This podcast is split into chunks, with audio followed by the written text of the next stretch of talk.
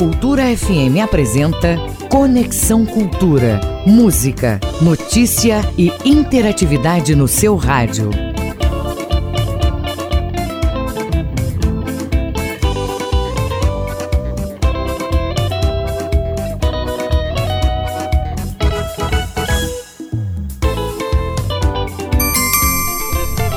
Oito horas e seis minutos, muito bom dia a você ligado no Conexão Cultura da Cultura FM e do portal cultura.com.br. Estaremos juntos até às 10 da manhã. O programa é uma produção do jornalismo da Rádio Cultura. Eu sou Isidoro Calixto e a partir de agora, atualidades, prestação de serviços, notícias, entrevistas, entretenimento e música, para você ficar conectado com tudo o que acontece no Pará e no Brasil. E você, ouvinte, pode fazer o programa junto com a gente, mandando o seu WhatsApp, a sua mensagem para o número 985639937. Repito, 985639937. Nosso e-mail é culturafm.com funtelpa.com.br. Você está ouvindo Conexão Cultura na 93,7. Fica com a gente nesta terça-feira, dia 8 de dezembro. Vamos conversar sobre a campanha Dezembro Laranja, que combate ou que lembra o combate ao câncer de pele. Teremos um bate-papo com Carla Cabral, do grupo O Mercado do Chouro e ainda o quadro de Direito do Consumidor com Mário Paiva e o quadro do Enem, em que os professores dão dicas para você se preparar para as provas, além do esporte com Manuel Alves. Conexão Cultura na 93,7. 8 de dezembro, hoje na história. Dia da Justiça traz a oportunidade de valorizar os profissionais que trabalham em prol da justiça a data, no entanto, principalmente propicia um momento para refletir sobre a importância do poder judiciário. É um dos três poderes e é a base da nossa democracia. 1813 estreou em Viena a Sétima Sinfonia de Beethoven. 1863 foi fundada a FIFA, Federação Internacional de Futebol Associado. 1913 foi realizado o casamento do presidente Marechal Hermes da Fonseca com a jovem caricaturista Nair Tefé. 1943, na Segunda Guerra Mundial, a Itália rendeu-se às forças aliadas. 1948, os irmãos McDonald abriram um negócio de venda de hambúrguer nos Estados Unidos. 1966, Estados Unidos, União Soviética e outros seis, 26 países definiram um acordo para acabar com o armamento nuclear na órbita da Terra. 1980, o ex-Beatle John Lennon foi assassinado a tiros diante do prédio onde morava em Nova York. 1987, a Unesco declarou como Patrimônio da Humanidade a Grande Muralha da China. 1994, o maestro e compositor Tom Jubim, um dos criadores da bossa nova, morre aos, aos 67 anos. 1995, a Organização Mundial da Saúde anunciou a confirmação de um novo caso do vírus ebola na Costa do Marfim. O vírus já havia causado a morte de 250 pessoas naquele ano. Conexão Cultura.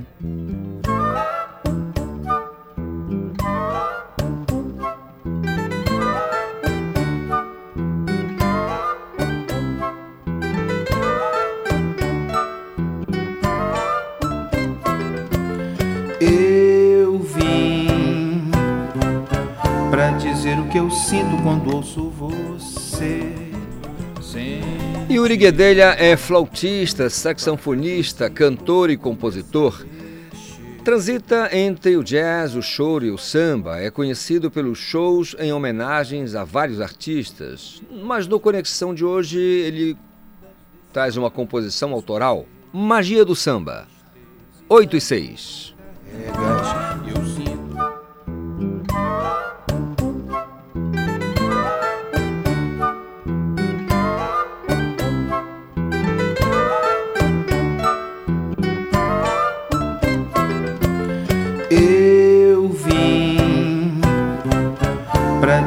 que eu sinto quando ouço você. Sente Tua cadência e meu corpo começa a mexer. Quando estás no ar, eu sinto a brisa como navegar. E me levas magia nas ondas desse mar. Só sei que em tristeza e na dor me carregas. Eu sinto meu sangue vibrar quando chegas e deixo me conquistar. Faz minha vida sonhar. Desde da criança em te buscar. Tua história fascinar com teus mestres bambas carnavais e o povo a cantar.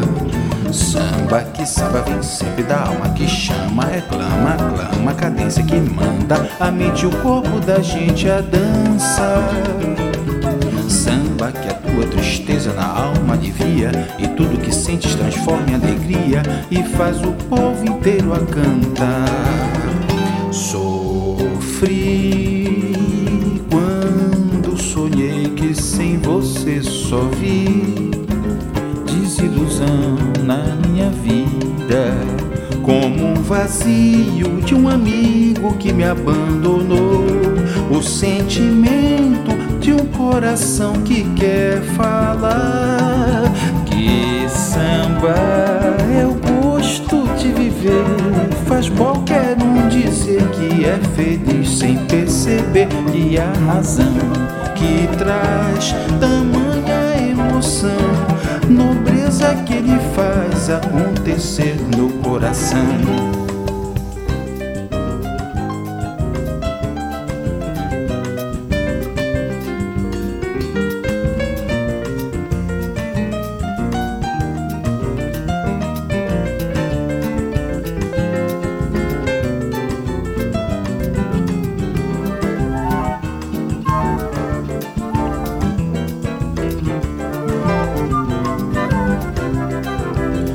Eu vim pra dizer o que eu sinto quando ouço você.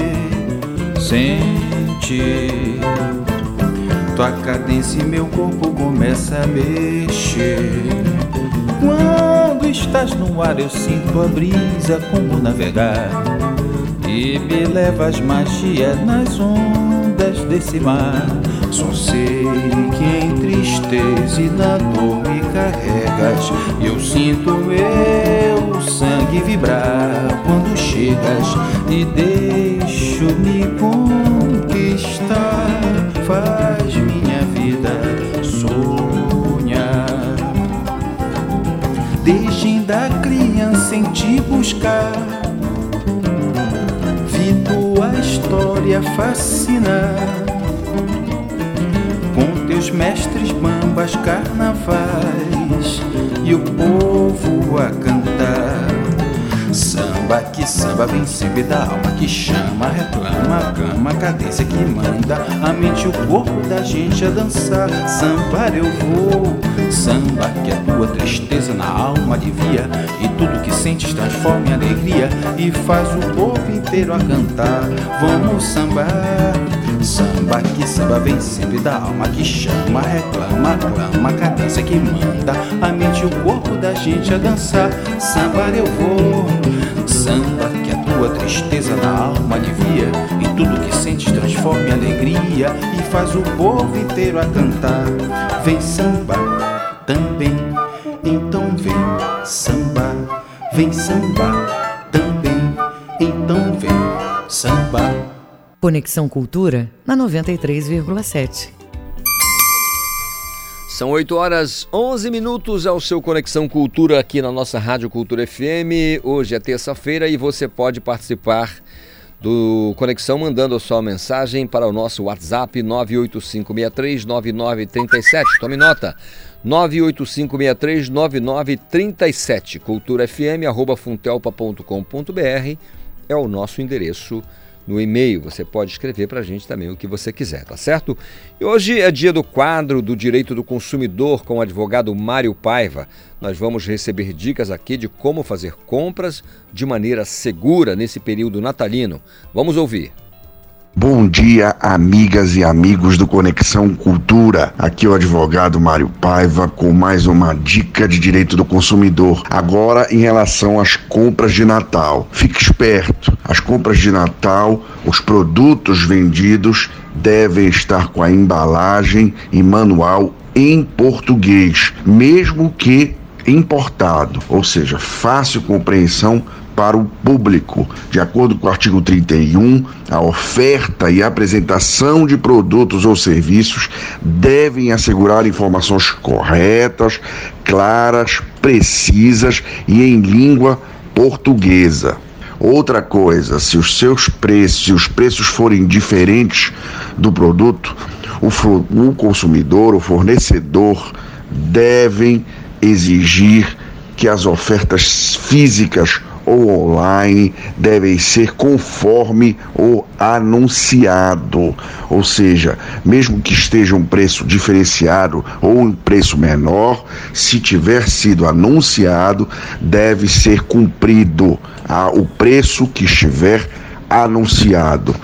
Formas de pagamento também, nenhum estabelecimento comercial, veja, é obrigado a aceitar pagamentos em cheques em cartão. Contudo, caso não aceite, deve avisar em mensagens claras nas lojas ou pela internet para evitar o constrangimento. E por fim, a nota fiscal. Você, consumidor, deve exigir e guardar a nota fiscal como termo de garantia, sob pena de o fornecedor cometer crime contra a ordem pública. Essas são as dicas para uma compra segura neste Natal. Um grande abraço do advogado Mário Paiva. Muito bem, são 8 horas e 14 minutos o nosso Conexão Cultura desta terça e agora temos o quadro de dicas de professores é, do Enem, professores que lecionam alguns, algumas disciplinas e que você escuta aqui através do Conexão Cultura para uma melhor preparação para as provas no mês de janeiro. Professor João de Barros, professor de Sociologia, traz as dicas para a gente agora. Olá, passarinhos do Conexão Cultura. Eu sou o professor João de Barros de Sociologia e a dica de hoje vai ser sobre o livro Suicídio, de Emily Durkheim, publicado em 1897. Como um bom cientista, ele conceitua todo caso de morte que resulta direto ou indiretamente executado pela própria vítima, que ela sabia que deveria produzir esse resultado. Então o indivíduo tem consciência do ato que comete. Conforme o sociólogo, o que interessa a sociologia sobre o suicídio é a análise de todo o processo social, os fatores sociais que agem não sobre os indivíduos isolados, mas sobre o grupo, sobre o conjunto da sociedade. Ele classifica em quatro tipos. Vamos a eles? Egoísta é aquele que há uma baixa solidariedade ao grupo. É geralmente praticado por aqueles indivíduos que não estão devidamente integrados à sociedade, geralmente foram encontrados ao lado dos grupos sociais, família, escola. Exemplo, adolescente que sofre com bullying, retratado na série da Netflix Os 13 Porquês. Outro, o altruísta, é aquele no qual o indivíduo faz em função da alta solidariedade ao grupo. Temos como exemplo os kamikazes, pilotos japoneses da Segunda Guerra Mundial, ou homens-bomba, que morrem pela pátria, isto é, uma forte presença da consciência coletiva. O terceiro tipo, o anômico, é aquele em que ocorre uma situação de ausência de regra na sociedade. Um exemplo foi a crise de 1929 grupo de empresários que perderam as suas riquezas, não conseguiram se adaptar às novas situações. O quarto tipo é o fatalista, onde há uma rigidez nas regras sociais. O indivíduo não vê possibilidade de mudança na consciência coletiva. Exemplo, seres humanos escravizados no Brasil. Muitos cometiam suicídio como forma de libertação ou de acordo com a tradição religiosa de certos grupos. Seu espírito voltariam para a África. Não esqueçam, o suicídio é analisado como fato social. Boa sorte a todos. 8 horas e 16, as dicas do professor João de Barros, professor de Sociologia, falando aí sobre suicídio. Agora são 8 e 17. Esporte. É isso, já está na área Manuel Alves com as notícias do esporte. Bom dia, Manuel. Bom dia, Isidoro Calixto. Bom dia, ouvintes do Conexão. O Pará voltou a brilhar no último final de semana no Open Sul-Americano de Judô Funcional para a categoria de veteranos, com transmissão ao vivo pelo YouTube. Foram três medalhas de ouro e uma de prata. Ganharam ouro Lívia Patrícia, da Academia Luz, Edna Cristina Santos, da ADESF e Enivaldo Rodrigues, do IFPA, além da medalha de prata que foi conquistada pelo Rogério Silva de Oliveira, do Paraclube. Será conhecido agora de manhã o último semifinalista do Campeonato Paraense de Futebol Profissional da segunda divisão, que vai classificar duas equipes para o Parazão 2021. Ele vai sair do jogo entre São Francisco e Caeté, que começa agora, daqui a pouquinho, nove e meia da manhã, no Estádio da Tuna. No primeiro jogo, o Caeté venceu por 2 a 1 e hoje joga pelo empate. Os outros três já garantidos nas semifinais da segundinha são Gavião Esporte Real e Tuna Luso Brasileira. Uma semifinal será entre Tuna Esporte Real e a outra entre o Gavião e o vencedor do confronto de hoje entre São Francisco e Caeté. E a Confederação Brasileira de Futebol divulgou no início da noite de ontem a tabela detalhada da próxima fase da Série C. O jogo de estreia do Remo vai ser neste sábado às 5 da tarde no Estádio do Café contra o Londrina do Paraná.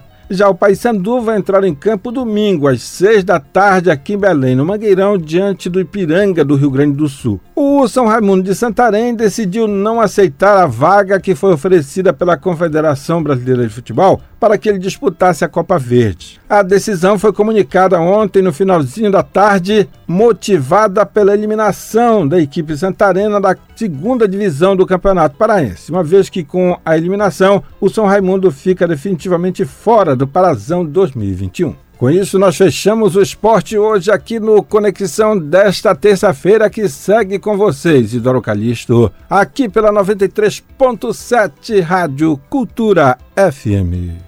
Obrigado, Manuel Alves, pelas informações do esporte 8 e 19.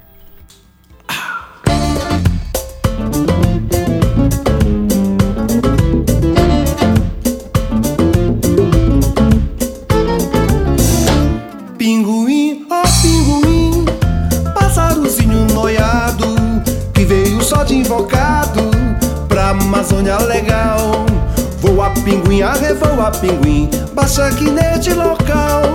Voa pinguim, arrevoa pinguim, baixa aqui neste local. Vieste de um continente que tem nome de cerveja. Finalmente com peleja, tu conseguiste chegar. Agora és da floresta, vem anima nossa festa. Desce dessa geladeira pra poeira levantar. Desce dessa geladeira pra poeira levantar. Mas pinguim, não pensa que tu é o pão. Sim, safadão, só porque tu andas nu. Se não fosse esse branco no peito, tu era irmão do aerobu. Se não fosse esse branco no peito, tu era irmão do aerobu.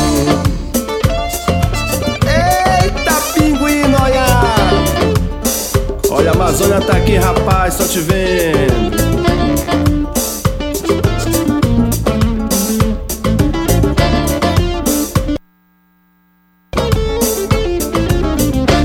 Pinguim, ó pinguim. Pássarozinho noiado que veio só de invocado pra Amazônia legal. Voa pinguim, arrevoa pinguim, baixa aqui neste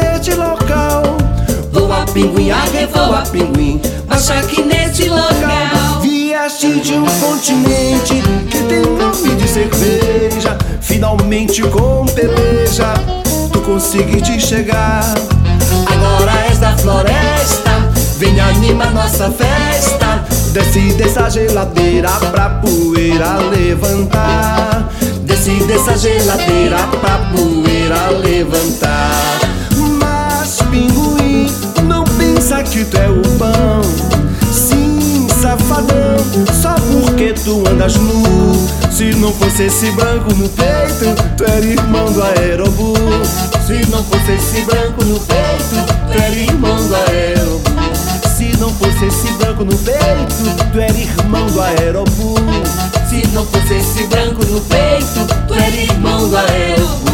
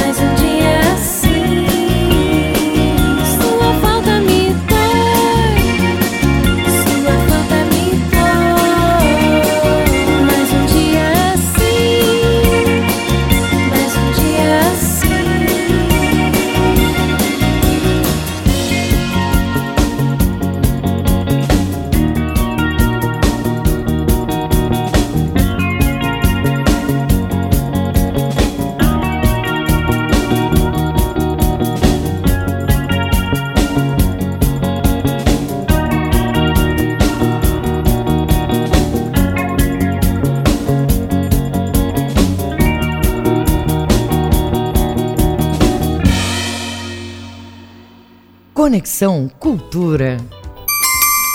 8 horas 25 minutos no nosso Conexão Cultura e você ligado participando com a gente através do nosso WhatsApp 985639937. Crescimento do e-commerce aumenta a fiscalização tributária nas vendas digitais. João Paulo Seabra tem as informações. De acordo com as pesquisas, as vendas online na Black Friday movimentaram 4 bilhões de reais em 2020. E ainda este ano, a pandemia acelerou a migração de muitos comércios para o ambiente digital, especialmente para os pequenos e médios negócios, os marketplaces, que são uma espécie de shopping centers virtuais.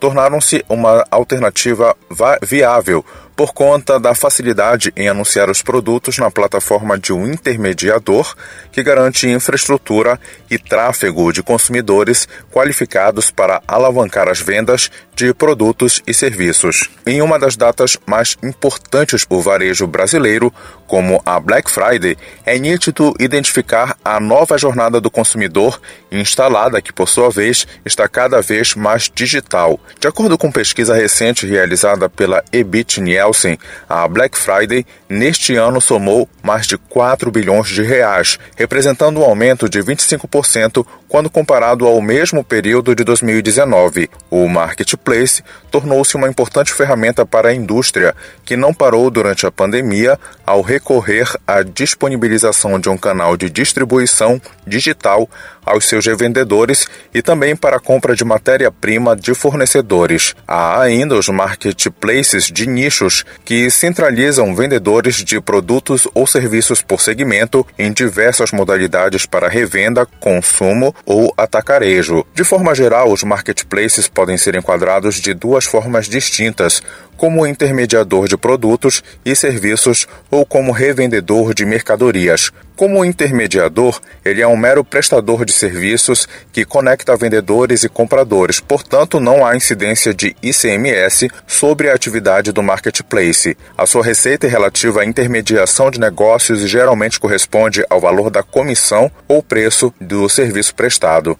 E para quem atua como revendedor real de produtos de terceiros, existe a incidência do ICMS na atividade do marketplace. A receita está diretamente atrelada à aquisição e revenda de diferentes mercadorias com diversas variáveis, tais como a localização do marketplace, a localização do fornecedor e do cliente, se o comprador é pessoa jurídica ou física, contribuinte ou não de ICMS, se o produto é nacional ou importado, o tipo de produto, dentre outros inúmeros atributos. O boom digital, com empresas atuando neste modelo desde o início da pandemia, aumentou a fiscalização da Receita Federal e das secretarias da Fazenda estaduais. Neste período, alguns estados alteraram a legislação para atribuírem responsabilidade tributária aos marketplaces. Ainda de acordo com a pesquisa, alguns fatores explicam o sucesso da Black Friday deste ano, como o fato de estarmos vivendo ainda durante uma pandemia. Muitos clientes que estavam receosos com as lembranças de cenas do passado, de pessoas se aglomerando em frente de lojas e correndo freneticamente em busca de ofertas, pensaram duas vezes e, por cautela, deixaram de sair de casa. Além disso, na maioria das cidades brasileiras, o comércio e os shopping centers ainda convivem com regras que limitam a capacidade do número de pessoas e horários de funcionamento desses empreendimentos. João Paulo Seabra para o programa Conexão Cultura. Muito bem, obrigado João Paulo Seabra pelas informações. São 8 horas 29 minutos. Estamos apresentando Conexão Cultura.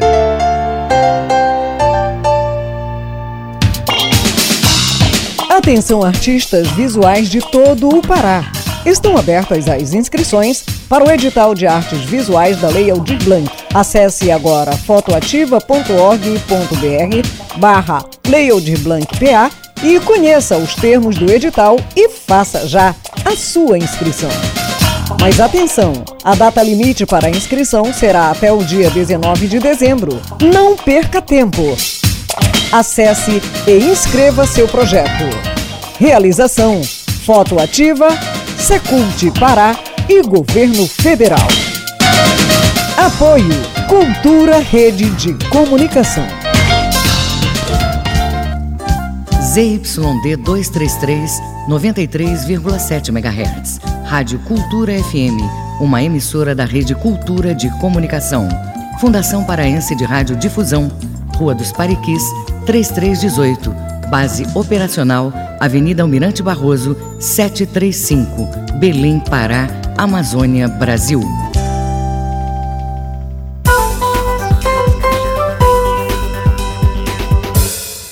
Voltamos a apresentar Conexão Cultura.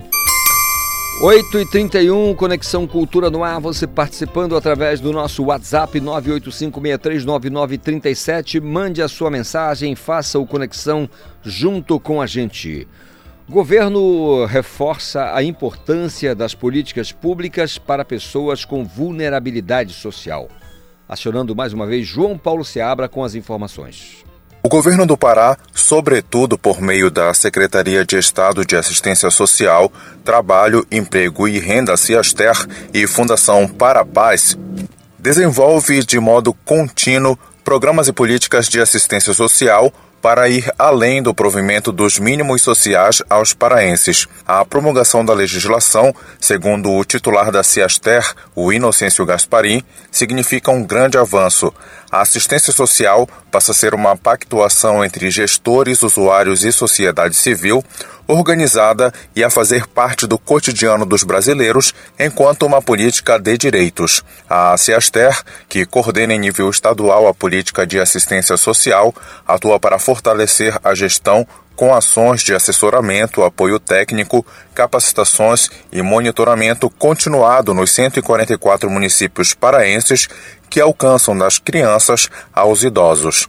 Uma das atuações da Ciaster voltada às crianças é o enfrentamento ao trabalho infantil e à violência sexual de crianças e adolescentes. O órgão é a Secretaria Executiva do Fórum Paraense, de Erradicação do Trabalho Infantil e sede do Parapaz Mulher em Belém. Com o início da pandemia de Covid-19, a atuação da Ciaster foi intensificada. A secretaria foi responsável pelo abrigamento emergencial para moradores em situação de rua no Mangueirão e no Mangueirinho. Segundo o Inocêncio Gasparim, mais de 700 pessoas foram acolhidas e receberam todos os cuidados necessários. Garantir alimentação, tratamento de saúde, condições de higiene, lazer, roupas e um local adequado para dormir foram algumas das preocupações relacionadas aos moradores em situação de rua da região metropolitana de Belém diante da pandemia.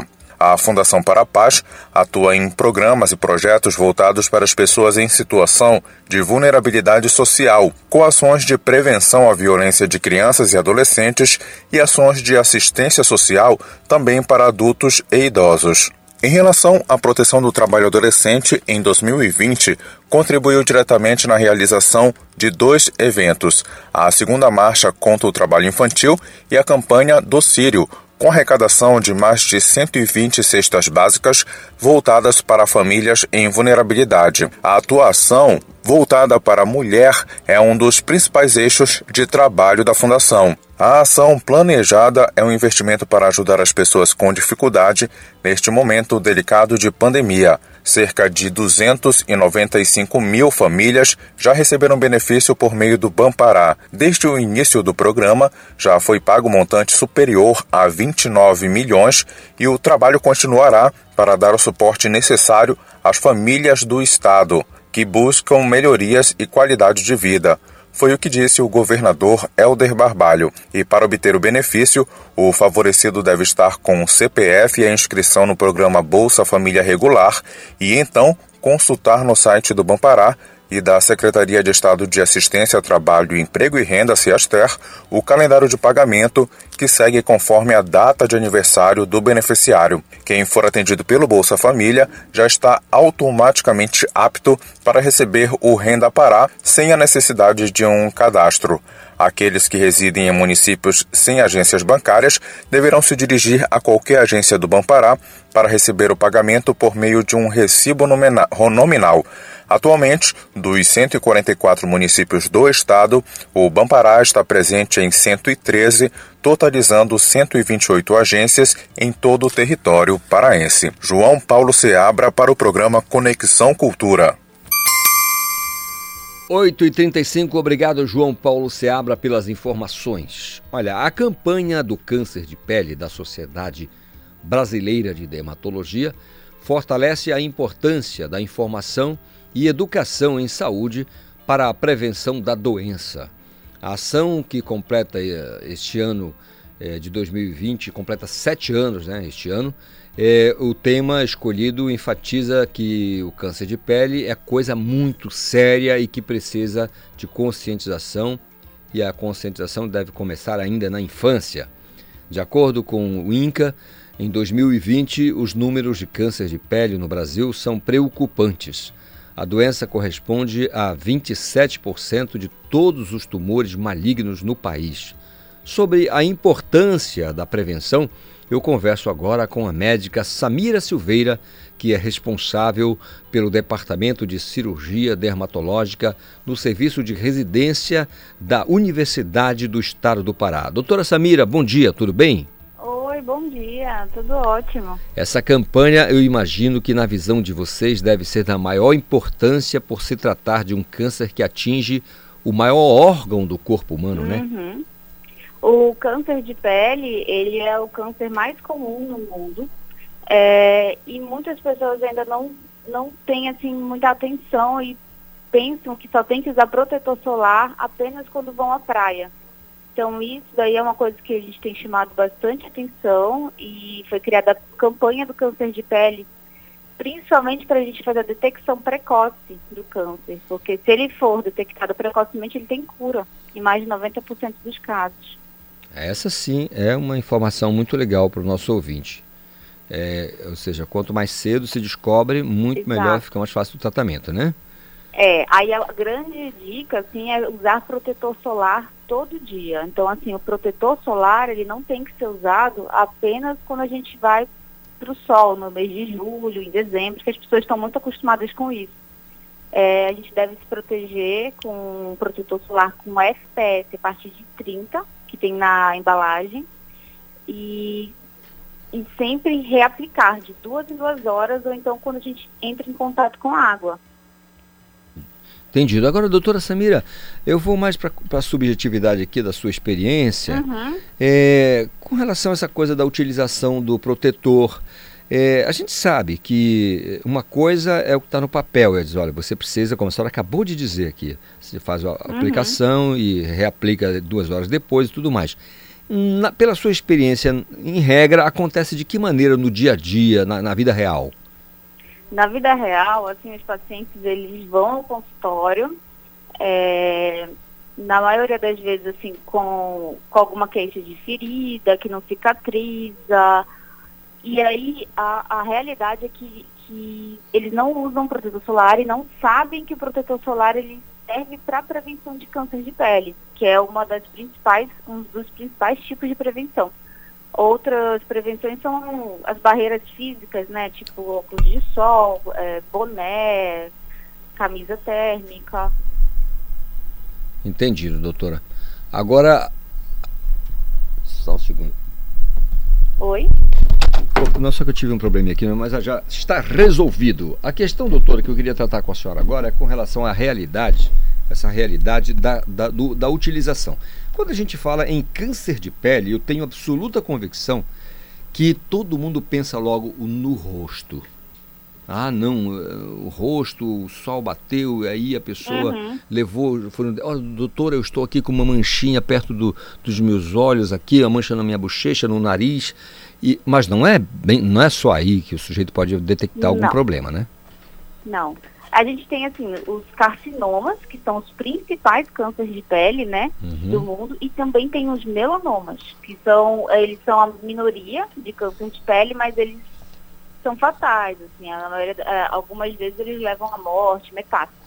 Então, alguns tipos de câncer, eles são mais comuns em coxa de mulher, uhum. é, alguns são mais comuns no tronco, então não sempre em área exposta ao sol tem em pessoas negras é, existe um tipo de melanoma que é o lentiginoso acral, ele é bem mais comum em partes assim da, do, do dedão do pé, do, em partes acrais, em partes de extremidades. E eles não são expostos ao sol diretamente. Mas aí ele tem a ver com o que, doutora? Então, que tipo é de mecanismo para a produção desse, dessa doença?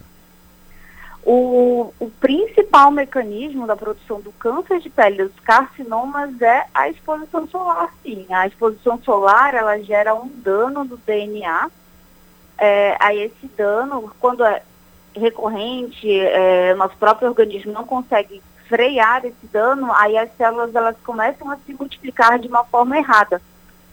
Então, assim, o principal a principal causa é sim ainda a, a, exposição solar, mas tem casos que são relacionados com genética. Entendi. Então, assim, tem alguns tumores que eles vão evoluir de acordo mais com alguma determinação pré-genética que a pessoa tenha. Nós somos um país continental. Eu costumo sempre é. falar com, uhum. com, as pessoas com quem eu converso aqui no, no, no, Conexão. Nós somos um país muito grande, nós somos continental, nós somos um país, ah, enfim, maior que muitos países aí da Europa. Então nós temos, claro, até no, no próprio, até no, no, próprio idioma nós temos a questão do regionalismo. É claro que isso acontece em todos os países, uhum. mas no uhum. Brasil acho que é muito mais forte o regionalismo. Português que se fala aqui em Belém, se você for conversar lá em Porto de Mós, lá em Gurupá, você vai sentir uma diferença danada, porque é quase um dialeto. Né? Aí eu uhum. pergunto, com relação a, a, ao câncer de pele. Como é que é essa relação que vocês, profissionais da área de saúde, fazem com relação à doença, é, por exemplo, no sul do Brasil, no meio oeste do, do, do país e na região uhum. amazônica? Como é que é essa relação? É, o câncer, ele tem alguns fatores de risco, assim, então ele é, é, como o principal fator de risco dele é a exposição solar, ele é muito, muito mais frequente em pessoas de fototipos baixos. O que é isso? São pessoas de pele mais clara, pessoas ruivas, de olhos claros. Ele é muito mais frequente nesse tipo de população. Mas ele também pode acontecer em pessoas negras. Então é importante que todo mundo use protetor solar. Em relação ao regionalismo que você está falando, é, a gente tem em alguns lugares, assim, do, até do Pará, né, muitas pessoas de, de pele mais clara. E aqui no norte e nordeste, a gente tem uma incidência solar bem maior do que no sul, por exemplo. Mas a população no sul já é bem mais clara. Então, assim, é, a importância é que ele não poupa ninguém. Então, assim, todo mundo tem que ficar atento. Legal. Doutora Samira, a curiosidade vai aparecendo, vai surgindo aqui a curiosidade e eu vou eh, né, acionando uhum. a senhora aqui com relação à curiosidade. Agora pintou aqui o lance da, da senhora ser responsável pelo departamento de cirurgia dermatológica, é isso? Isso. Cirurgia dermatológica do serviço de residência, ou seja, da galera que ainda se formou e está no período de residência da UEPA. Só explica para a gente como é que funciona esse departamento. É assim, é, a residência de dermatologia da UEPA, é, para você entrar, primeiramente, você tem que ter feito seis anos de medicina. Uhum. Aí, os residentes que estão lá já fizeram isso, passaram por uma prova. A residência, é, quando eles estão no terceiro ano da residência, eles já ficam lá na parte do ambulatório de cirurgia dermatológica. Lá a gente faz diagnóstico de câncer de pele, diagnóstico de outras lesões que precisam de abordagem cirúrgica, mas o que é muito, muito triste é que os pacientes já chegam para a gente num período, assim, numa fase bem avançada. É, a maioria dos pacientes, eles são agricultores, são pacientes que trabalhavam com exposição solar, assim, a gente tem paciente de 30 anos com câncer perto do olho, é bem triste, assim, a situação. A maioria dos casos já chega um pouquinho mais avançado, o que é assim, desanimador, porque é uma, uma doença que, se for detectada precocemente, tem cura. Então, assim, a cura, na maioria das vezes, é cirúrgica. Não precisa de radioterapia, não precisa de químio. Então, assim, se for detectado precocemente, teria que fazer a cirurgia e cura. Entendido. Dia desses, como a gente costuma dizer no nosso dia a dia, nas nossas guerras, nas nossas batalhas do dia a dia. Então, dia desses, uhum. eu estava conversando com uma pessoa, um conhecido, ele disse que foi ao médico e o médico desconfiou de alguma uma glândula lá que não estava muito legal e ele disse vamos fazer o seguinte vamos fazer um exame de cintiloscopia eu disse certo um, um exame de quê cintiloscopia é, ah, tá. é, que é para detectar se não houve a metástase é isso uhum. sim sim quando ocorre o câncer de pele ele migra para onde? Então, é assim. Primeiramente, quando a gente vai fazer o diagnóstico do câncer de pele, a gente não faz exame de imagem direto, que é isso da cintilografia já isso, cintilografia. seria uma coisa assim, você já tem um, um, um diagnóstico de câncer e já está acompanhando o paciente.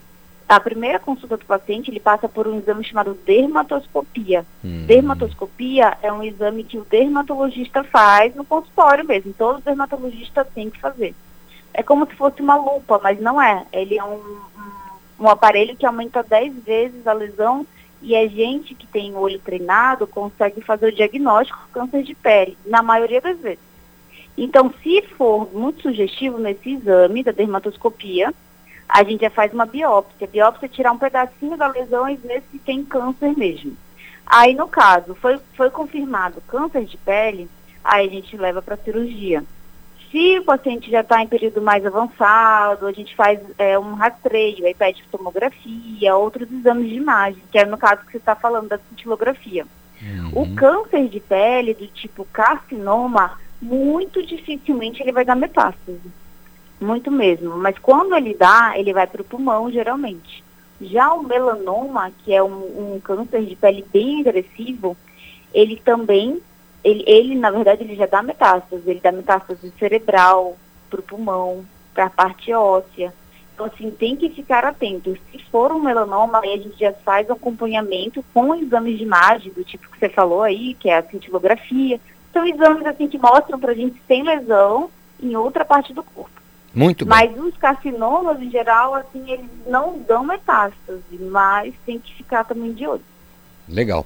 É, só corrigindo que eu disse cintiloscopia, na verdade é cintilografia, que é um método de diagnóstico por imagem, né, que é amplamente utilizado na detecção de acompanhamento de doenças é, diversas né, na medicina nuclear. É. é isso mesmo, é só para confirmar aqui, porque eu falei cintiloscopia, cintilografia. É, por isso que eu falei, é. deve, ser a dermatoscopia. É verdade. Aí eu já falei um pouquinho da dermatoscopia, que é muito importante no nosso ambulatório de cirurgia dermatológica. Muito bem. Queria que a senhora enfatizasse a questão da faixa etária, ou da, das faixas etárias, uhum. porque a gente pensa assim, poxa vida, o, o a tiazinha estava lá no sol, uhum. exposta, uhum. lá em, em Curuçá, onde ela pega caranguejo uhum. e tal, e aí ela vai chegar na cidade. Mas isso não é exclusividade dos mais idosos, como a senhora já falou não. superficialmente aqui. Então, a, a campanha do câncer de pele esse ano, ela até enfatiza bastante isso. A campanha ela é feita por crianças. As crianças estão chamando atenção ah, olha o câncer de pele e tal. Por quê? Porque a gente tem que começar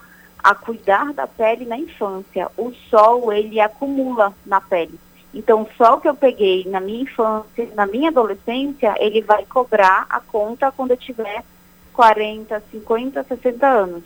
O câncer, ele aparece mais numa faixa etária a partir de 60 mas dependendo do tipo de câncer, da exposição prévia ao sol, a gente tem pacientes de 20 e poucos anos, de 25, de 30 anos com melanoma, com, com carcinoma basocelular. Então, assim, é muito importante mesmo a proteção solar, proteção com, com protetor mesmo. Aí, a partir de quando que a gente protege a pele? A partir de seis meses de idade. Já, já tem que proteger a pele. Muito legal. A campanha de câncer de pele, né? De conscientização da Sociedade Brasileira de Dermatologia, ela é recente, né? São sete anos, completa esse Isso. ano sete anos. Então, a partir deste, desse começo, né, quando principiou esse, esse trabalho, há sete anos passados, é que vocês começaram a fazer esse mapeamento, esse raio-x é, de como está a situação no Brasil, ou você já tinha um acompanhamento antes disso? Não, assim, o, o câncer de pele, assim, a gente tinha é, os dados que cada estado fornecia. Então, era, assim, o câncer de pele ele não é uma notificação obrigatória de cada estado, então isso é um problema, uhum. que acaba sendo subnotificado. A gente não tem é, muita noção de se está aumentando, se está diminuindo. Então, a campanha de câncer de pele, ela começa a fazer isso que você falou, um raio-x da situação no Brasil. É uma campanha nacional, ela é muito importante, que deixa todo mundo assim conscientizado e até chama atenção, porque é muito importante o paciente fazer o autoexame. Ele olhar a pele, o câncer está na pele. Então, assim, ela veio muito para chamar atenção e agora a gente, desde esses sete anos, a gente está conseguindo ter exatamente um, avaliação assim, do perfil. A campanha é um sucesso. Esse ano que pela primeira vez ela vai ter que ser baseada em redes sociais pelo caso da pandemia. Muito bem, doutora Samira, fala para a gente agora com relação à rede de atendimento, né? Porque a gente sabe que é uhum. importante demais ter uma rede de atendimento preparada para essa situação. Por exemplo, aqui no estado do Pará, como ele disse, nós, nós somos um estado muito grande, diverso, né? Imagina, eh, eu estou em Belém para chegar em Altamira via superfície, eu é. preciso andar 1.300 quilômetros. É muito tempo. Se for de avião, tudo bem, mas nem todo mundo tem essa possibilidade. Então, nós estamos realmente num estado gigantesco. Aí eu pergunto, a rede de atendimento no Pará, ela é legal? Ou seja, as pessoas têm acesso? É, fazendo a notificação, ela vai ser atendida direitinho? É, não, infelizmente, assim, as pessoas elas vão ter que a rede, né, de uma forma geral, do SUS, ela, ela fica um pouquinho a desejar. O paciente, ele vai ao posto de saúde, aí é um médico generalista que vai atendê-lo, não é um dermatologista. O médico generalista, ele pode ser um médico que acabou de sair né, da, da faculdade ou um médico com especialidade de medicina da família. Aí esse médico, ele vai avaliar as queixas do paciente e, se houver necessidade, ele vai encaminhar para algum serviço de referência. Aí o serviço de referência no Pará, nós temos três. A gente tem o serviço da Universidade do Estado do Pará, a gente tem o centro, é, é o CESUPA, que também tem a parte de dermatologia, e tem também o Barros Barreto, que é o serviço da Federal. Então, primeiro o paciente entra pela, pela unidade de saúde e depois ele é encaminhado para um desses três serviços no Pará. Aí, chegando nesses serviços, o paciente ele vai ser examinado por dermatologista, aí vai ser feita dermatoscopia, que é aquele exame que eu te falei, que é como uhum. se fosse um, uma lupa, tá? Mas não é uma lupa. Aí ele vai fazer a dermatoscopia e vai saber se tem ou não, provavelmente, a indicação de fazer biópsia de pele. Mas é, é um fluxo, assim, difícil. Assim, eu reconheço que o paciente ele demora para chegar. Por isso que quando a gente recebe já no centro de referência, na UEPA, por exemplo, assim, a maioria dos pacientes já estão num grau assim, mais avançado. Porque o câncer, o carcinoma, que é o mais comum, ele não dá metástase geralmente, no entanto ele é infiltrativo. Então, assim, ele vai infiltrando, ele vai comendo aquela região, por exemplo, no nariz, ele vai perdendo a cartilagem. Então, assim, é, é uma situação grave, assim, é um problema de saúde pública, na verdade. Entendido. Doutora Samira, eu perguntei para a senhora com relação à rede de atendimento, porque eu, eu, percebi que os números da Sociedade Brasileira de Dermatologia trata de 27% de todos uhum. os tumores malignos no país estão relacionados ao câncer de pele. É um índice altíssimo, né? É muito. Muito alto. Uhum. E por isso a rede de atendimento deveria estar muito melhor é, preparada e, enfim, ter mais acesso né, a esse tratamento. É. Muitos pacientes a gente recebe assim, mais em consultório particular, então outros centros que atendem planos de saúde encaminham para a gente. Então, assim, não é só o SUS que está fazendo esse rastreio. Eu falei o, a rede pelo SUS, né? Se a pessoa for claro, realmente claro. só pelo SUS, mas funciona paralelo planos de saúde. E graças a Deus existe, porque é dar uma ajudada, que aí o paciente ele não precisa ficar esperando tanto. Verdade. Agora, doutora Samira, eu, eu fico muito preocupado às vezes com uma pessoa que está nos, nos, ouvindo é, uhum. e nos uhum. assistindo também, porque pode estar pela internet, nós estamos no portal Cultura ao vivo. É, a pessoa que está lá, vamos dizer assim, lá em Afuá, bem distante uhum. daqui, no município, às vezes de difícil acesso, até a informação é, chega de maneira rareada.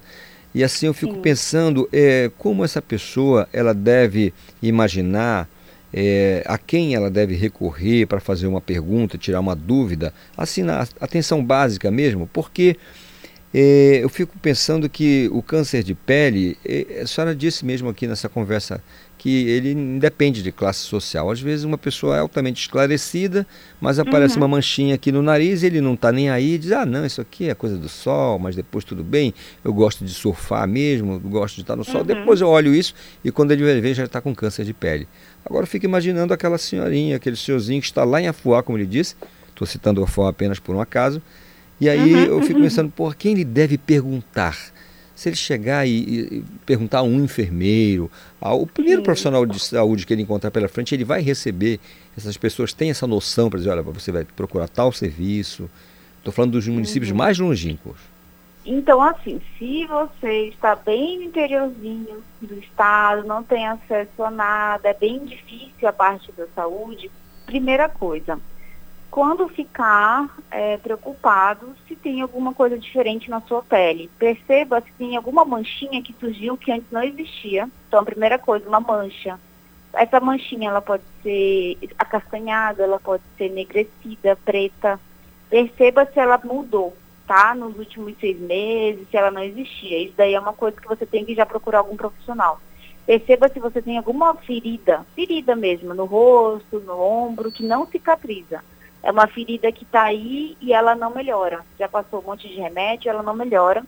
Ou se tem algum tipo de nódulo. Nódulo é tipo uma bolinha no corpo que, que já surgiu faz pouco tempo, que antes não tinha. E outra coisa importante é que o câncer de pele não dói, geralmente, tá? Então, não precisa doer para você procurar um serviço. Aí, se você estiver preocupado com algumas dessas situações que eu descrevi, é, você vai num posto de saúde e procura por, pelo enfermeiro, é, ou pelo técnico de enfermagem, ou até pelo ACS, tá? Nos interiorzinhos, muitas vezes é difícil o acesso direto ao médico, mas tem que falar com uma dessas três pessoas. O ACS é aquele agente de saúde que vai na casa das pessoas, que tem mais acesso direto.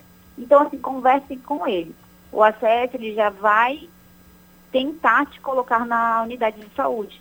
Chegando na unidade de saúde, já procura ou enfermeiro ou médico. Aí sim, aí eles vão, assim, o preparo mesmo, a gente não tem, não tenho como falar se eles têm ou não. Cada profissional é, sabe de si, né? Tem pessoas que têm muito preparo, que trabalham bem no interiorzinho, mas em geral eles não são treinados para fazer diagnóstico de câncer de pele, mas eles têm que desconfiar que algo está estranho, uhum. tá?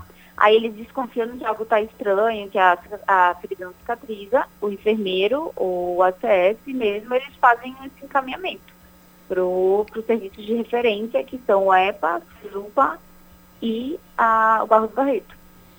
Doutora Samira, a nossa conversa está tão boa que eu, sinceramente, é, é tão, a tem tanta informação que eu já comecei a olhar os meus braços aqui.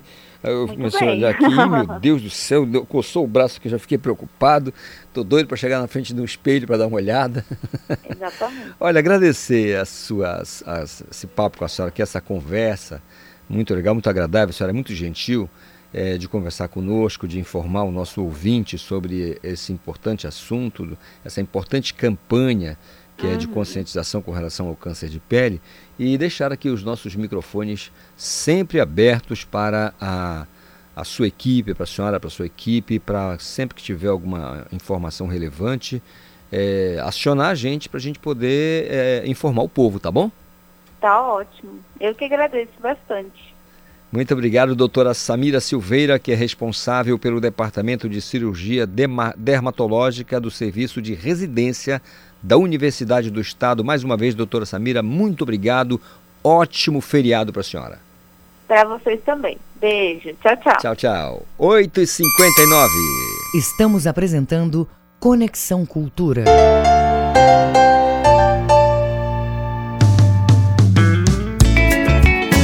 Cultura FM. Aqui você ouve música popular paraense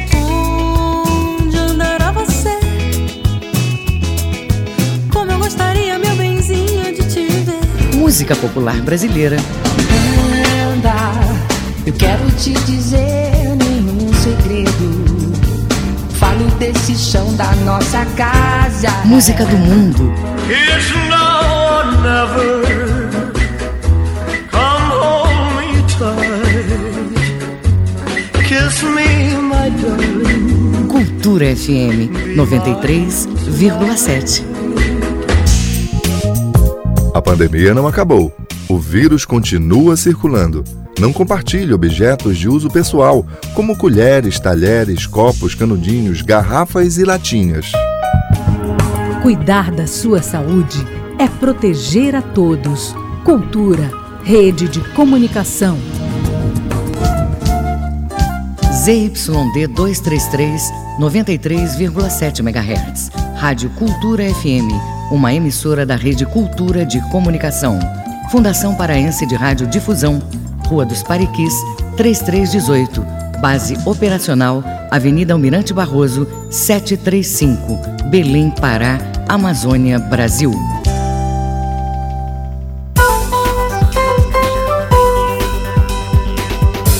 Voltamos a apresentar Conexão Cultura. 9 horas, 1 minuto é o seu Conexão Cultura desta terça-feira. Participe com a gente através do nosso WhatsApp 985639937. Fique à vontade. Área segurada no país para atividades agropecuárias alcança recorde de 13 milhões de hectares este ano. O João Paulo Seabra tem os detalhes. A área agrícola assegurada no país alcançou o recorde de 13,7 milhões em 2020, um aumento de aproximadamente 98% em relação ao ano anterior e que representa em torno de 20% da área total agrícola do país. Neste ano, o programa de subvenção ao Prêmio do Seguro Nacional, o PSR, do Ministério da Agricultura, Pecuária e Abastecimento, MAPA, aplicou 880 milhões de reais o dobro do valor executado em 2019. Foram beneficiados aproximadamente 105 mil produtores rurais. E a importância assegurada total foi superior a 45 bilhões, o maior valor desde o início do programa em 2005. A ministra da Agricultura, Pecuária e Abastecimento, Tereza Cristina, destaca a importância dos resultados. O seguro rural está se tornando um dos pilares da política agrícola do país conseguiu fortalecer o PSR e dar um salto importante na área segurada. O desafio agora é dar previsibilidade ao seguro rural e ampliar essa cobertura para mais regiões e atividades agropecuárias. De acordo com o diretor do Departamento de Gestão de Riscos do MAPA, Pedro Loyola, houve um aumento nas contratações de seguro para as atividades da pecuária, café e cana-de-açúcar em comparação ao ano anterior. No caso dos grãos, o crescimento observado já era esperado, mas para essas demais atividades, o resultado surpreendeu de uma maneira positiva. As operações da pecuária tiveram um crescimento de 400%, o café 217% e a cana-de-açúcar 42%. Observa-se também uma evolução importante nas regiões Norte e Nordeste, que têm uma baixa penetração historicamente. Em 2019, foram contratadas pouco mais de mil apólices. Já em 2020, esse número subiu para 3 mil apólices. Isso demonstra que as ações do Ministério direcionadas para essas regiões estão trazendo resultados concretos. As culturas que apresentaram maior demanda pelo seguro rural foram soja, milho, segunda safra, trigo, milho, primeira safra, maçã, uva, café, arroz e tomate. O relatório consolidado da execução do programa do Seguro Rural em 2020 será publicado no início do próximo ano.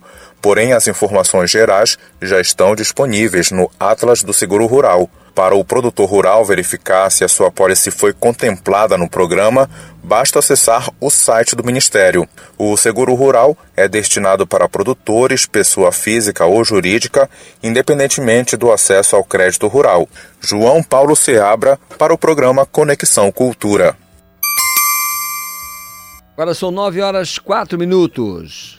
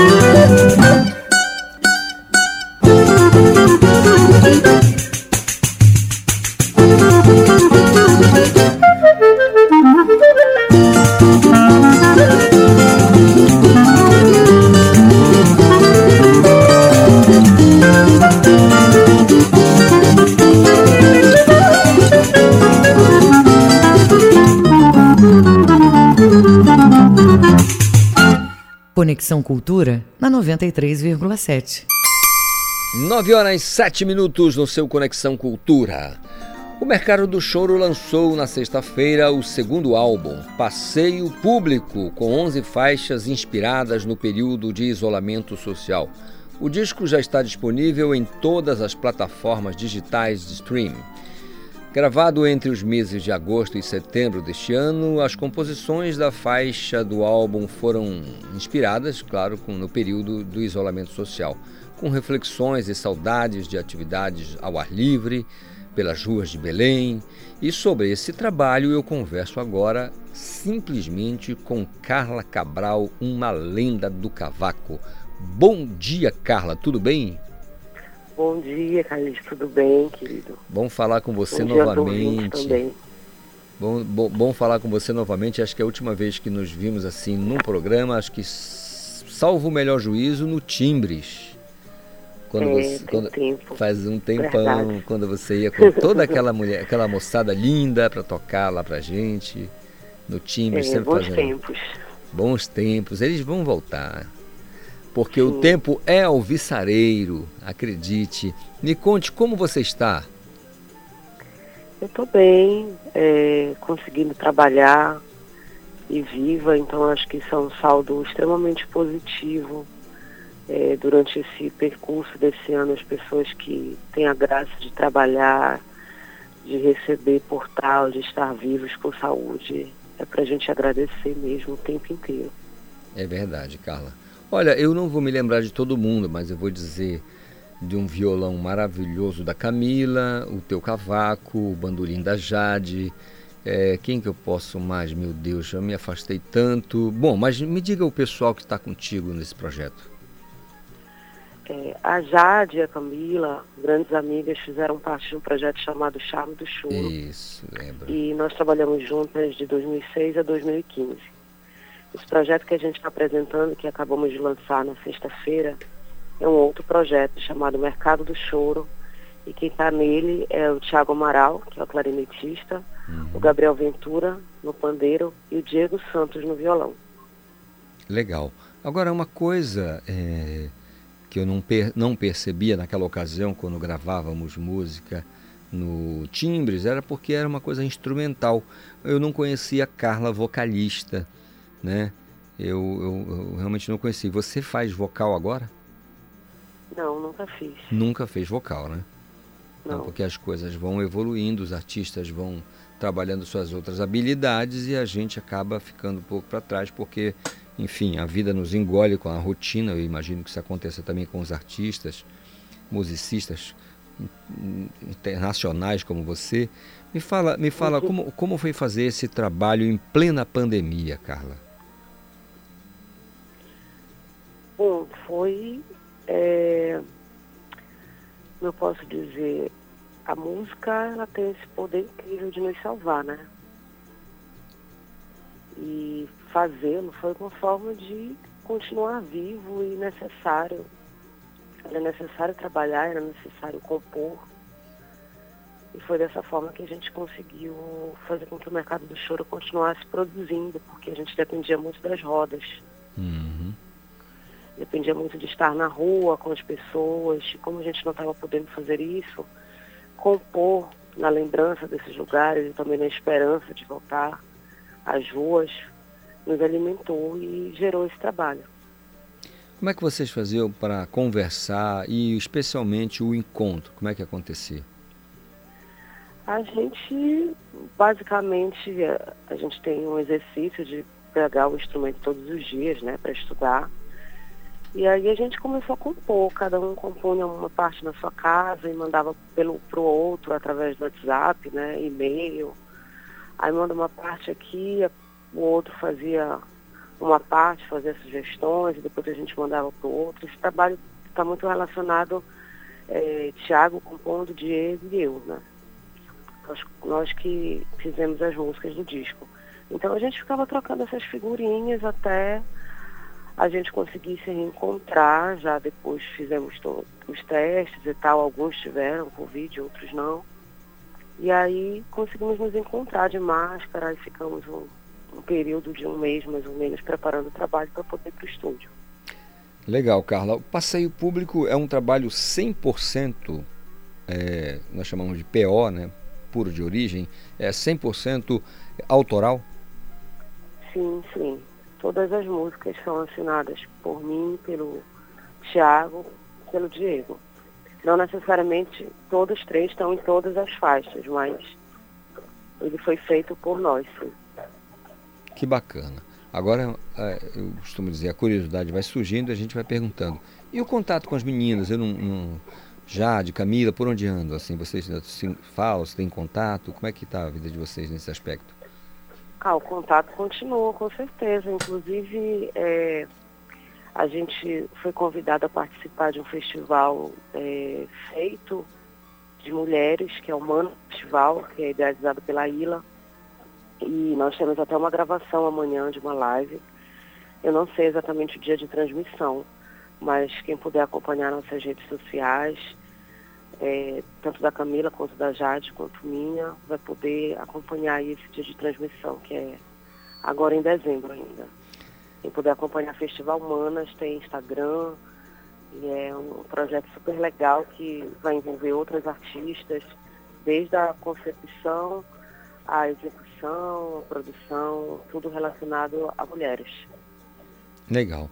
Carla, você segue uh, com o cavaco, né? Você é cavaquinista Sim. ainda.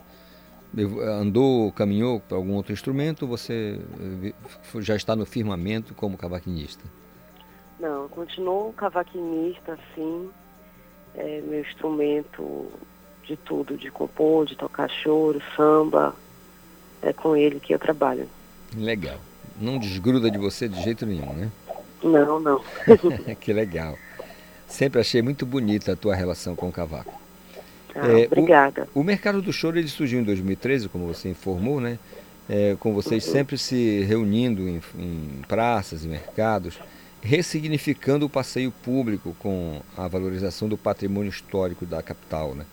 É, uhum. E como foi, eu, eu ia perguntar para você como foi enfrentar esse, esse, isolamento, mas ao mesmo tempo queria saber como é que faz parte do, da, da, da, do trabalho de vocês, da visão de vocês, essa questão da preservação do patrimônio histórico de Belém? Pois é, o projeto quando ele surgiu, ele surgiu ali no Mercado Francisco Bolônia, o mercado de carne. É, a gente olhando para aquela arquitetura fantástica e pensando por que, que não existiam projetos de, de arte, de uma forma geral, relacionados ali. É, eu tenho absoluta certeza que a gente não está inventando nada, Existem outros projetos de, de rodas de samba ou de choro que tocam pelo Brasil, mas eu, como uma pessoa que gosta de andar pela cidade, sentia falta de ter as nossas praças, os nossos mercados com arte acessível a todos, porque as pessoas têm direito à cidade, têm direito à música, a todos os segmentos culturais. Então, é, a ideia do mercado do choro é devolver um pouco essa apreciação da cidade que muitas pessoas não tinham.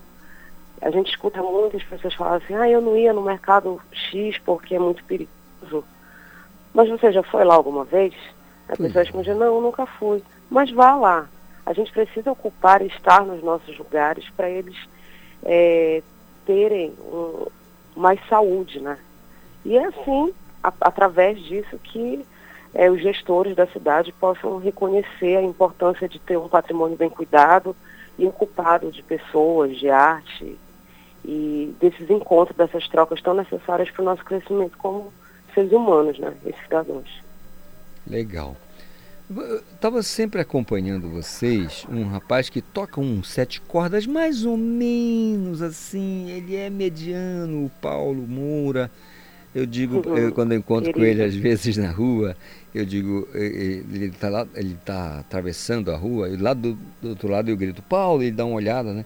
Eu, eu digo sempre, olha, depois da Camila você é o melhor. Aí ele dá muita risada por causa disso, por causa do violão. E vocês uhum. ainda, ainda, ainda conversam sobre música, fazem alguma coisa juntos, participa?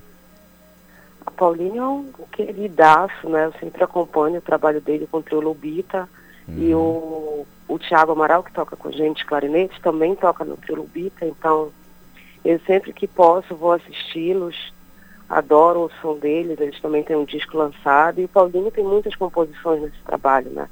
E eu acho que mesmo que eu tivesse a má sorte de não encontrar mais o Paulinho Moura, a minha formação traz, a minha não, tem de todos os meninos do mercado, traz toda a influência dele, porque é um, realmente um grande músico, ser humano e violonista.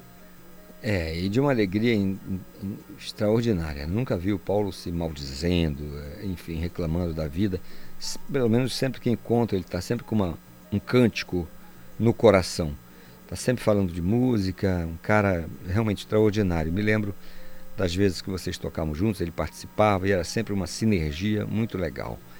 É, fora esse, esse, trabalho, quer dizer, fora não, com esse trabalho, o passeio público daqui para frente, qual o que, que vocês pretendem trabalhar, já que nós estamos, graças a Deus, ouvindo. Olha, já tivemos uma pessoa vacinada, uma idosa vacinada no Reino Unido, uma coisa realmente de deixar a gente assim emocionado, sabe? E uhum. a ciência avançou em seis meses o que não avançava em dez anos por causa da pandemia, foi um susto em todo mundo, mas eh, eu, eu tenho a impressão que a gente já está começando a, a viver novamente um claro futuro. E aí, isso tudo passando, vocês vão caminhar por que lugares agora? É, a vacina chegando, a gente quer tocar ali na esquina de casa, a gente já está satisfeito. Mas com certeza. Eu não queria rir, eu juro. As nossas, eu acho que a gente vai ter uma oportunidade grandiosa de viver a cidade com ainda mais energia, sabe? De todas as formas, de todos os âmbitos possíveis eu estou me estou falando. Então eu acho que vai ser um grande momento poder voltar às ruas com esse trabalho, porque a gente sabe que as pessoas vão estar com saudade da cidade, de se encontrar e a gente pode ter uma oportunidade de ter uma cidade com certeza mais é, respeitosa com suas pessoas. Então a gente imagina que a gente, claro, começando pelos nossos pratos, nossos mercados, quem sabe a gente consiga é, novamente fazer é, festivais de outros estados. A gente já teve algumas oportunidades de apresentar trabalho fora daqui do estado, mas é aqui que a gente planta tudo para poder colher. Verdade, né, Carla? Porque quem não preserva o passado dificilmente vai ter um futuro legal, né? Imagina você sentar você com a tua turma, com o teu pessoal que gosta de música, que são musicistas, as meninas como você, tão extraordinárias quanto, é, e de repente sentar, tocar para aquele público na beira da Bahia, com aquele povo tudo indo para lá e para cá, falando vários idiomas. É, são, é o nosso clima, o nosso cheiro, a, a nossa gente, né? E aí a gente de repente encontra um período, passa por um período em que há um total desprezo à valorização da, da, questão patrimonial, né? Com questão da, da, da, dos pontos turísticos e tudo mais, isso realmente é de entristecer a gente. É, eu queria é. saber de você, Carla. Você falou uma coisa agora que, sinceramente, é, é de. É, porque eu conheci você muito menina, né? Porque quando você estava no Sábado uhum. Choro, você devia ter nove anos. Tá bom. Fazer de conta que é verdade. Não, não mas eu Foi achava... mais 10 aí. não, é que você, você tocava ali. É, e olha, em termos de, de, de palavras, assim, você ah, foi muito, deu um, um plus, assim, porque você estava sempre ali no seu cavaco tocando, você não. É, enfim, falava muito pouco naquele, naquela ocasião. E é muito bom te ver assim, tão verbal.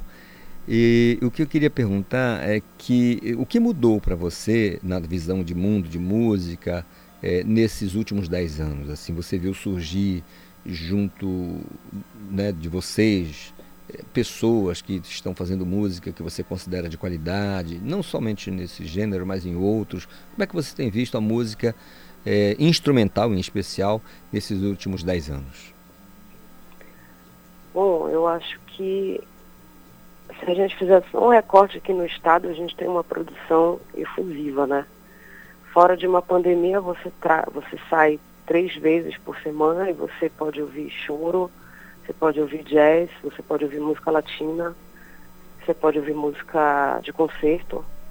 É realmente assim a gente vê desde sai de um teatro assistindo uma música extremamente é, é, tecnicamente bem executada, né?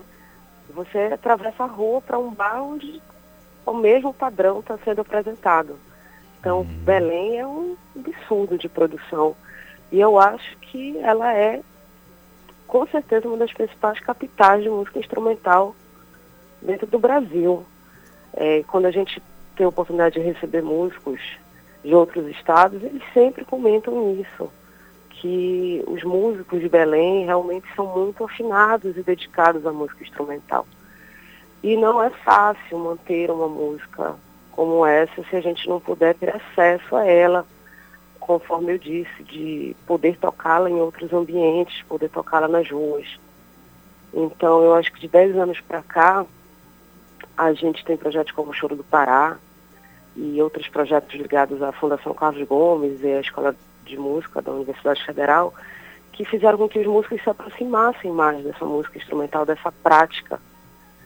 E eu vejo com muito bons olhos o, o crescimento. Hoje em dia a gente pega, por exemplo, o, o, os sobrinhos do Márcio Jardim, os filhos do Jardim, meninos novíssimos e tocando assim com uma propriedade incrível. Isso mostra que eles têm uma influência grande e dedicada do, do Márcio Jardim, com certeza, mas também que eles estão é, participando da cena, estão assistindo, são, estão sendo influenciados por uma escola de música instrumental que existe aqui no Pará.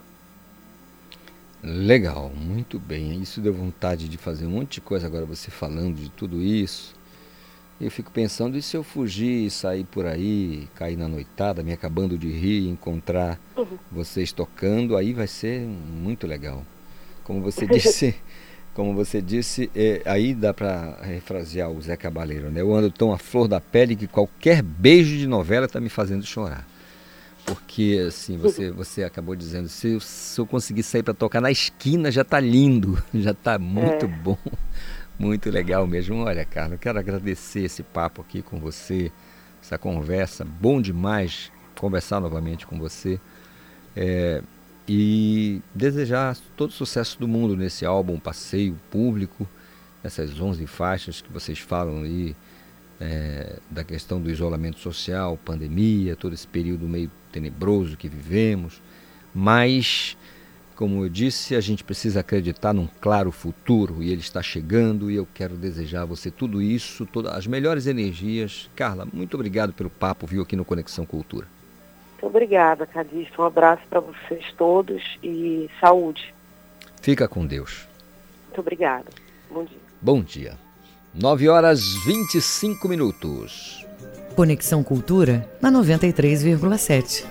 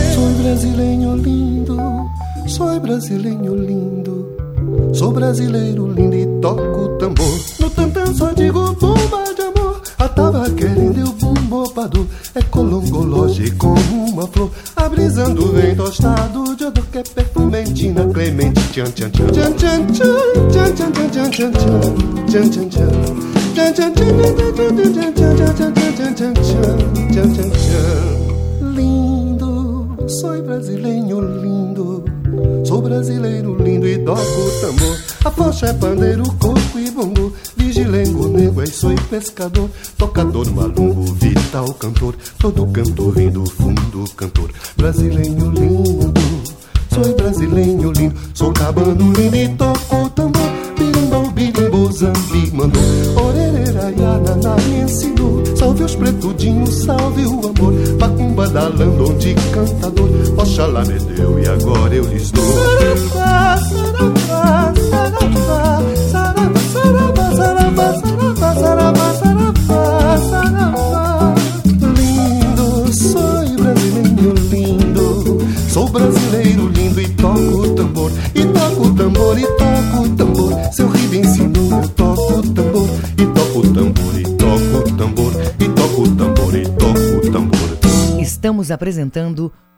Conexão Cultura.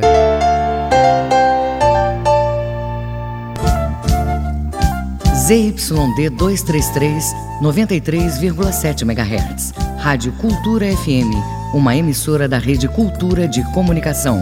Fundação Paraense de Rádio Difusão, Rua dos Pariquis, 3318. Base operacional, Avenida Almirante Barroso, 735, Belém, Pará, Amazônia, Brasil. A mais tribal de todas as festas. Balanço do Rock, quarta, oito da noite.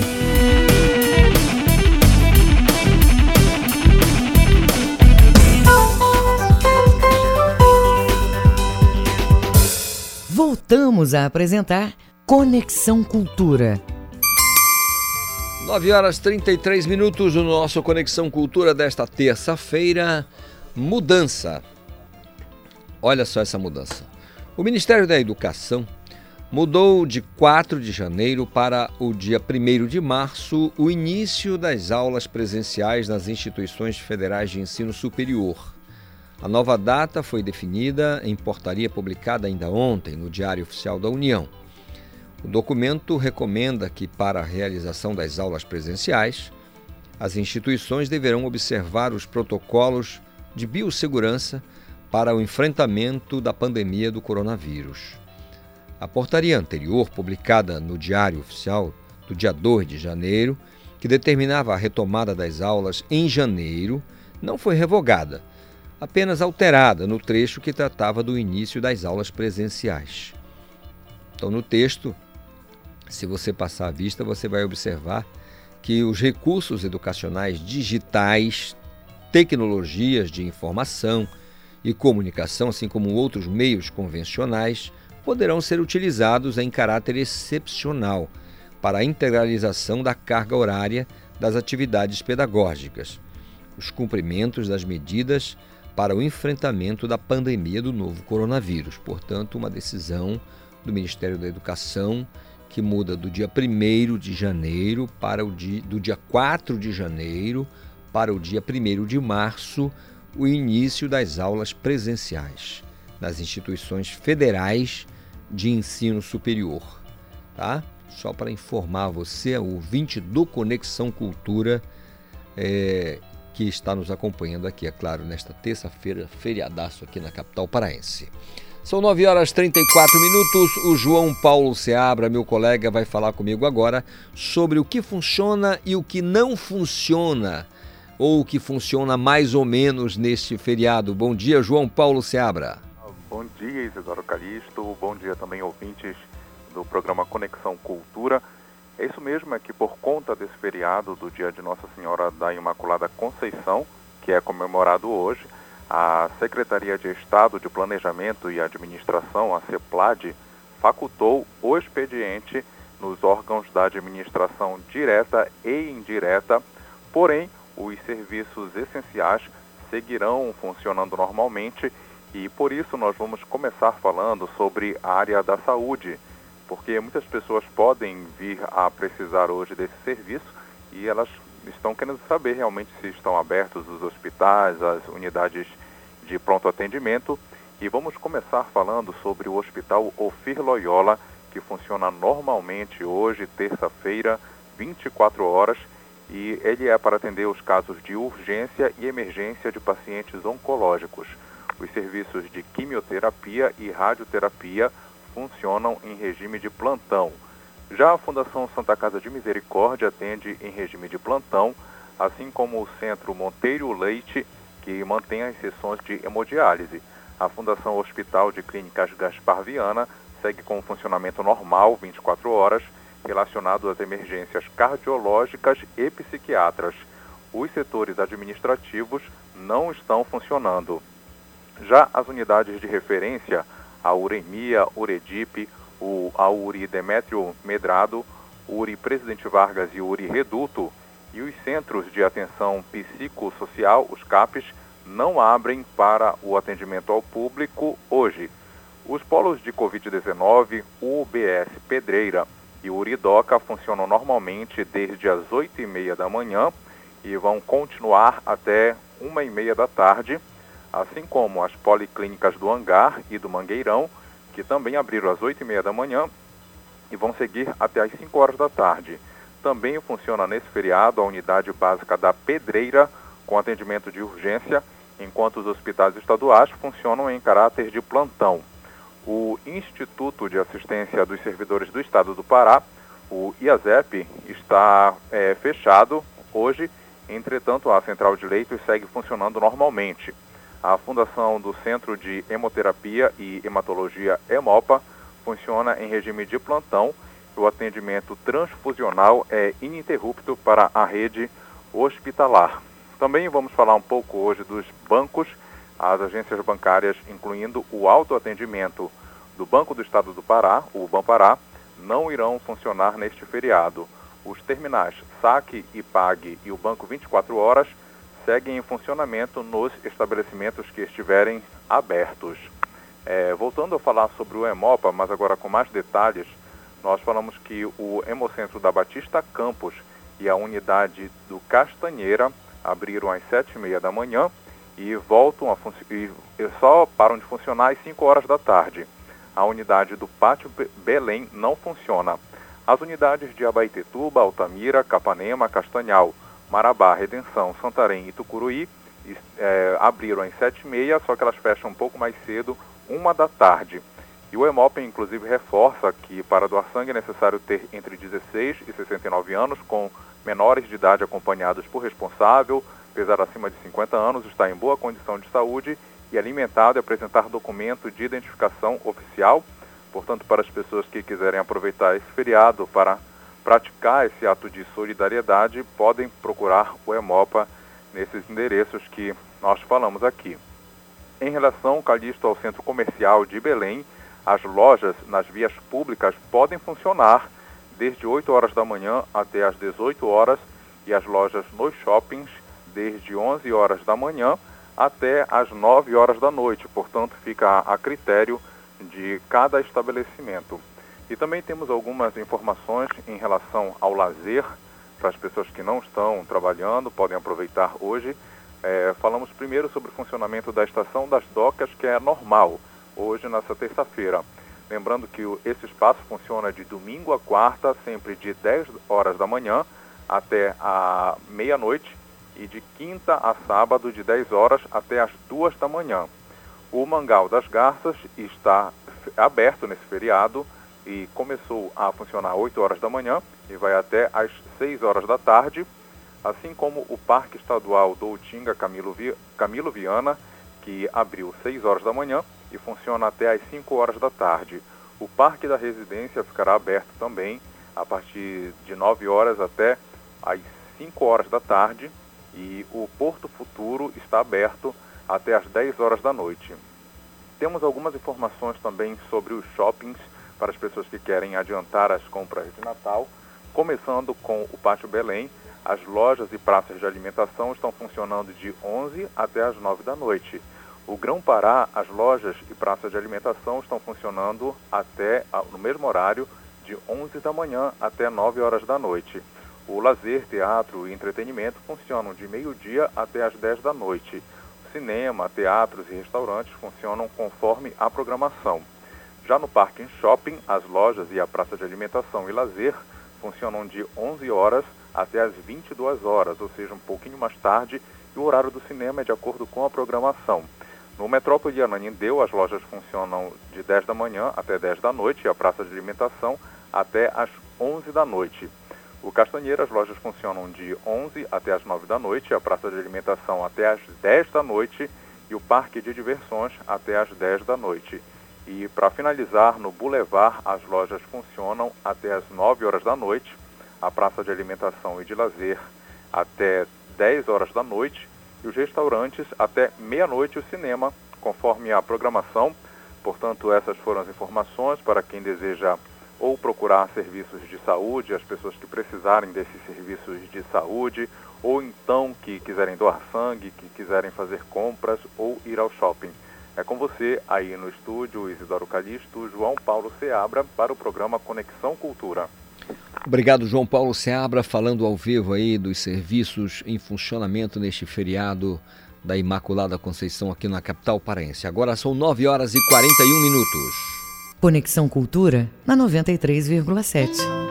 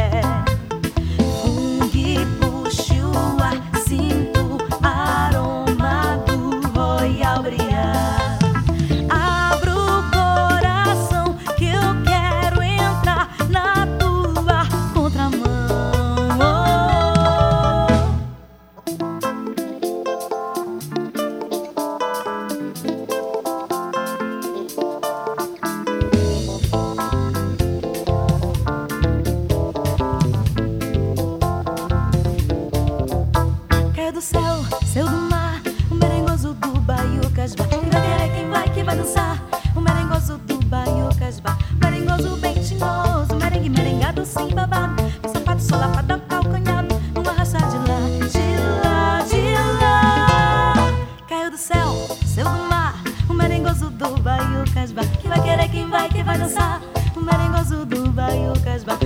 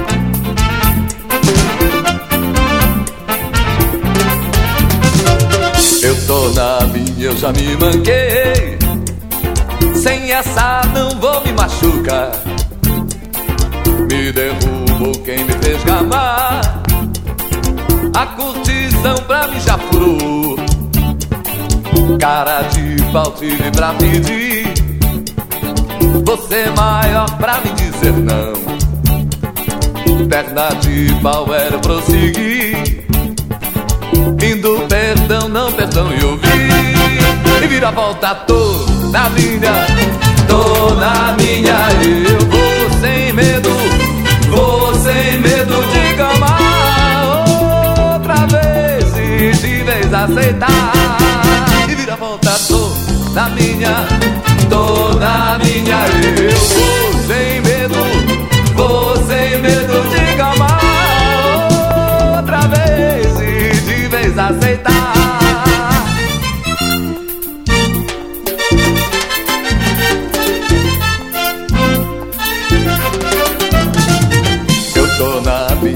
me manquei. Sem essa não vou me machucar. Me derrubou quem me fez gamar. A curtição pra mim já furou. Cara de pau tive pra pedir. Você é maior pra me dizer não. Perna de pau era prosseguir. Indo perdão, não perdão e E vira a volta, tô na minha Tô na minha Eu vou sem medo Vou sem medo de gamar Outra vez e de vez aceitar. E vira volta, tô na minha Tô na minha Eu vou sem medo Vou sem medo de gamar Outra vez e de vez aceitar. Aí, você. Toma, você me alivanteca, Maria. Rata, Maria. Agora de dó, qual é o homem? Conexão Cultura na 93,7.